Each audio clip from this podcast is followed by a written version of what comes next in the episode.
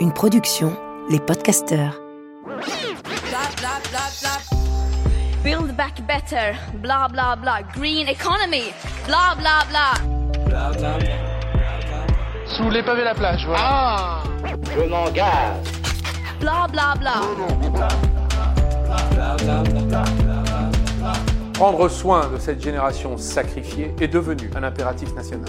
Blah blah blah. Je ne sais pas dire si nos jeunes sont déboussolés. Je pense qu'ils sont beaucoup plus exigeants que, que ne l'était ma génération. Ça, c'est sûr.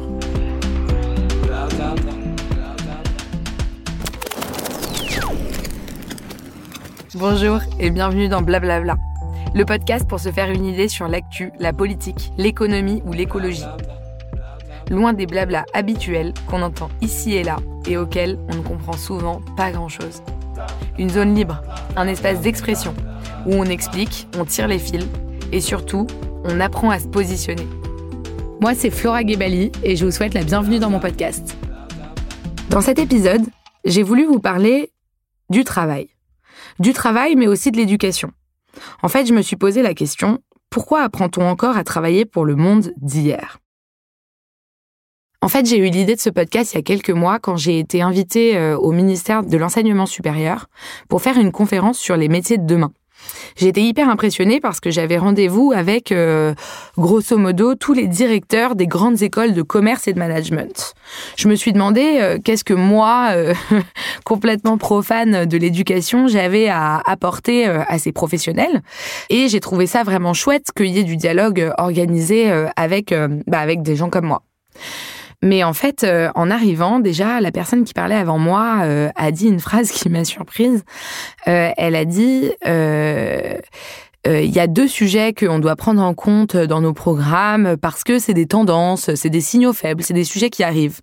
Le premier, c'est le digital et le deuxième, c'est l'écologie. Donc déjà, je me suis dit, mais comment on a attendu 2021 pour pour se dire qu'il y avait des signaux faibles sur ces sujets, alors qu'aujourd'hui, euh, je pense que 99% des jobs euh, quand on sort de ces écoles sont digitaux euh, et que 99% des gens ont envie d'avoir un impact positif sur la transition écologique. Et ensuite, quand j'ai pris la parole et que j'ai donné un peu ma vision, j'ai vu une désapprobation totale dans la salle et des commentaires qui ont été vraiment très challengeants, presque humiliants. Je me suis rendu compte que en fait euh, si moi je me sentais un peu humiliée, eux aussi se sentaient largement euh, challengés, euh, disruptés, ringardisés par mes propos. et je me suis rendu compte que le problème, c'était pas eux, pas moi, c'était qu'on vivait sur deux planètes différentes. Le vrai problème, c'est que c'est ces gens-là qui font les programmes dans les écoles. Et si moi je suis pas une professionnelle de l'éducation et que j'aurais pas la prétention de leur dire quoi faire, euh, il y a quand même un gros sujet, euh, c'est que on apprend encore à travailler pour le monde d'hier. Et forcément, euh, si ça continue comme ça, on aura du mal à conduire la transition écologique. Mais bref, vous aussi, vous avez déjà dû vous dire que les écoles et les études étaient un peu à côté de la plaque. Et donc on va se demander pourquoi. Commençons par l'école. Déjà, pendant notre scolarité, au lieu de nous permettre de comprendre le sens, le, le, pourquoi du comment il s'est passé ces choses-là, que ce soit en histoire, que ce soit en maths, peu importe la matière, on nous accable de données insignifiantes, alors que aujourd'hui, on a des téléphones, des connexions Internet à portée de main. Donc ça sert à rien de connaître euh, de la donnée précise, puisque déjà on la retiendra jamais, et ensuite on peut accéder à cette donnée euh, comme on veut. L'éducation civique, par exemple, moi, ça m'avait marqué. C'est le meilleur euh, exemple de ce que je veux vous dire. Je me souviens, on nous dictait et on devait avoir un contrôle après pour réciter par cœur le nombre de députés à l'Assemblée nationale et le nombre de sénateurs au Sénat. Alors que, encore une fois, on tape cette question sur Google, on a la réponse en moins d'une seconde. En fait, aucune de ces deux infos euh, ne nous permet de comprendre les fondements de notre démocratie, ne nous permet de comprendre pourquoi on est citoyen, pourquoi on doit voter. Donc déjà, le premier problème, c'est qu'en fait, ce qu'on doit faire, c'est apprendre à apprendre, puisque la donnée, elle est accessible et que de toute façon, on s'en souviendra jamais. Et ça, c'est quelque chose que l'école n'a toujours pas compris. Le deuxième problème, c'est que aujourd'hui, avec Internet, il y a quand même des chapitres qui sont questionnables. Je me souviens encore du chapitre sur la décolonisation qu'on a genre en première ou en terminale, qui était tellement bref et révélateur de tabou. J'ai un souvenir du genre euh, et là, il y a eu bon bah la décolonisation. Voilà, chapitre d'après. Sans parler du fait que le clitoris n'a fait son entrée dans les manuels scolaires que en 2017. Donc en fait, euh, notre génération n'a même pas pu apprendre toutes ces choses qui sont si facilement accessibles sur Instagram. L'éducation nationale est en fait confrontée à un problème de méthode. Elle nous apprend pas à nous forger un libre arbitre. Elle nous apprend pas à nous défendre au sein d'une société, à choisir un cadre de vie. Moi, après des années de vie professionnelle, j'ai découvert que je m'étais jamais posé cette question si je voulais vivre ici, vivre là, être salarié, ne pas être salarié. Euh, Qu'est-ce que je voulais comme comme choix de vie au-delà du métier que je voulais faire? Et pourtant, c'est des choix qui conditionnent euh, l'existence. En fait, l'éducation nationale devrait s'inspirer de cette conférence TED super connue dont je vous ai peut-être déjà parlé, de Simon Sinek.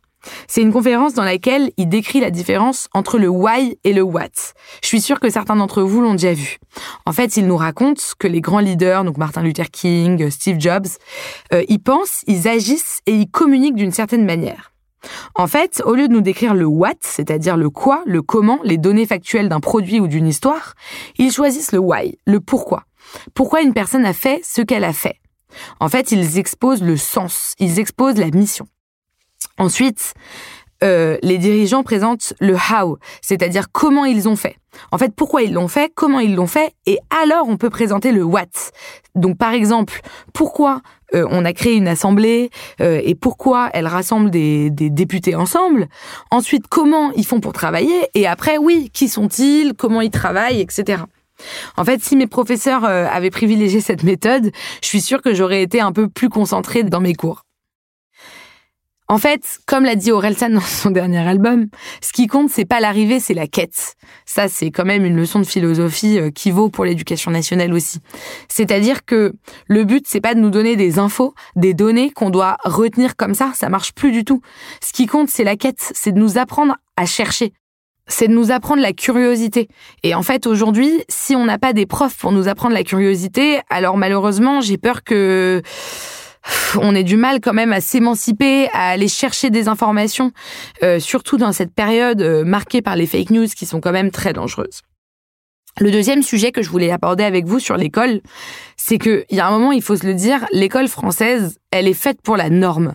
C'est quand même fait pour ceux qui rentrent dans la norme, qui sont normaux entre guillemets. Mais en fait, c'est quoi être normal? C'est appartenir à la majorité. Mais en fait, c'est faux parce qu'il y a plein de petites euh, individualités, il y a plein de petites minorités qui ensemble créent une majorité.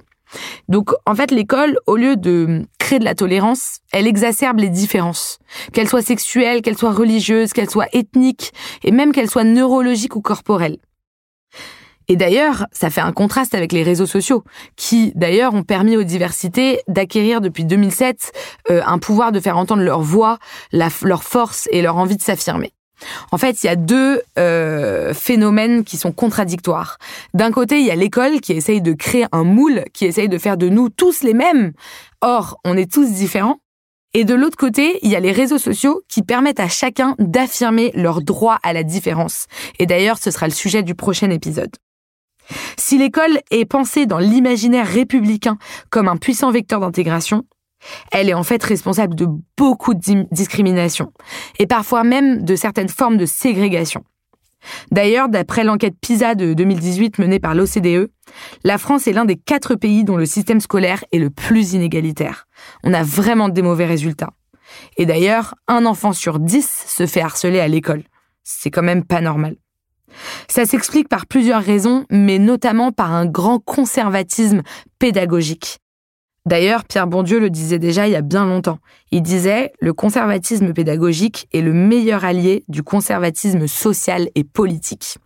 En fait, on a tendance à croire que les milieux pédagogiques, l'éducation, sont des populations plutôt de gauche, plutôt progressistes, ce qui je crois est vrai si on regarde euh, les résultats dans les urnes, et encore, j'ai pas d'enquête sous la main.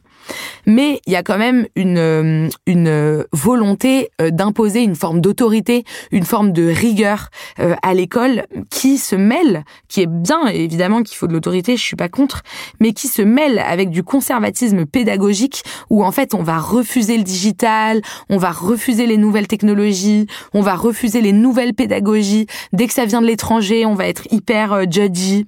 Et en fait, euh, à un moment donné, ça a fait de l'école républicaine quand même une école un peu pourrie.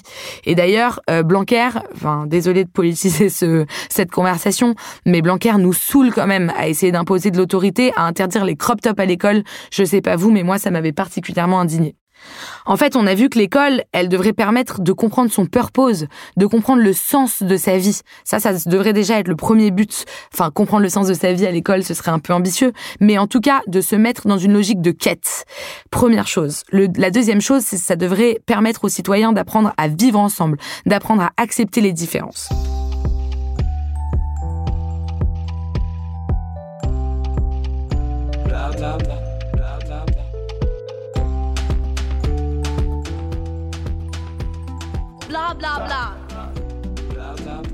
Maintenant qu'on a parlé de l'école, parlons des études supérieures.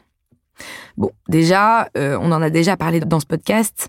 La première donnée, c'est que 80% des énergies consommées dans le monde sont des énergies fossiles et que ça va devoir cesser. C'est une donnée scientifique, c'est pas une donnée politique, c'est une donnée euh, universelle puisqu'elle menace euh, l'intégralité de la planète et c'est surtout une donnée qui remet en question notre système économique. C'est une donnée qui nous prouve que la croissance, ça ne fonctionne pas. Je suis pas en train de vous faire un manifeste pour la décroissance puisque je suis pas sûre que ce soit forcément opposé l'un à l'autre, on l'a vu dans l'épisode 4. Mais c'est quand même une donnée qui remet en question fondamentalement, c'est-à-dire dans le fond, nos sociétés. Et donc, on peut pas former des gens à faire comme si ça n'existait pas à travailler comme si il n'y avait pas de problème économique, puisque bah on sait qu'on va dans le mur. Donc si déjà on pouvait former des générations qui allaient savoir trouver, inventer, euh, chercher des solutions, on ferait déjà un progrès. Il y a un film génial qui est sorti cette année, qui est réalisé par Arthur Gosset, qui s'appelle Rupture. Rupture, c'est un film qui a suivi pendant un an cinq étudiants qui sont en rupture avec le système. C'est un film qui suit donc cinq jeunes qui ont tous essayé de rentrer dans des entreprises classiques et qui n'ont pas supporté en fait. Et parmi les cinq, il y en a un qui a fait même un truc génial, c'est qu'il a décidé de faire une auto-formation. En fait, il a réfléchi et il s'est dit que les quatre piliers euh, de la vie, c'est l'agriculture. Bon, bah forcément, on a tous besoin de manger, donc euh, il faut savoir comment ça fonctionne. C'est l'habitat, on a tous besoin d'avoir un toit, donc euh, bah il faut quand même aussi comprendre comment ça fonctionne. Troisièmement, c'est les énergies, puisque, euh, comme je vous le disais, il va falloir changer notre mix énergétique et on ne sait pas vraiment encore comment ça va fonctionner. Et quatrièmement, c'est l'éducation, puisque c'est l'éducation qui crée du lien. Et il a décidé de s'auto-former et de partir à la recherche, en quête d'informations sur ces sujets pendant un an.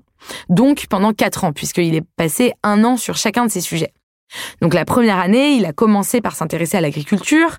Donc il est allé euh, faire euh, euh, une formation dans une ferme pour essayer de comprendre. Et en fait, quand on rencontre ce jeune, on se rend compte qu'à la fin de ces quatre ans, il en aura sûrement beaucoup plus appris que la plupart des jeunes qui vont, que ce soit à la fac, en école de commerce, ou peu importe dans quelle étude supérieure. Et d'ailleurs, il aura aussi sûrement beaucoup plus trouvé le sens, beaucoup plus avancé dans sa quête personnelle. J'ai beaucoup de gens autour de moi qui ont démarré une vie professionnelle très classique euh, dans des grands groupes, dans des entreprises, dans des startups et qui au bout de quelques années se sont rendus compte que c'était pas du tout là qu'ils trouveraient leur épanouissement. En fait, ça remet carrément en question le travail dans sa profondeur. Est-ce qu'on est encore une génération qui a envie de travailler 70 heures par semaine, qui a envie de performer et qui pense que le simple fait de gagner de l'argent, d'essayer d'en gagner même beaucoup, euh, va permettre leur épanouissement?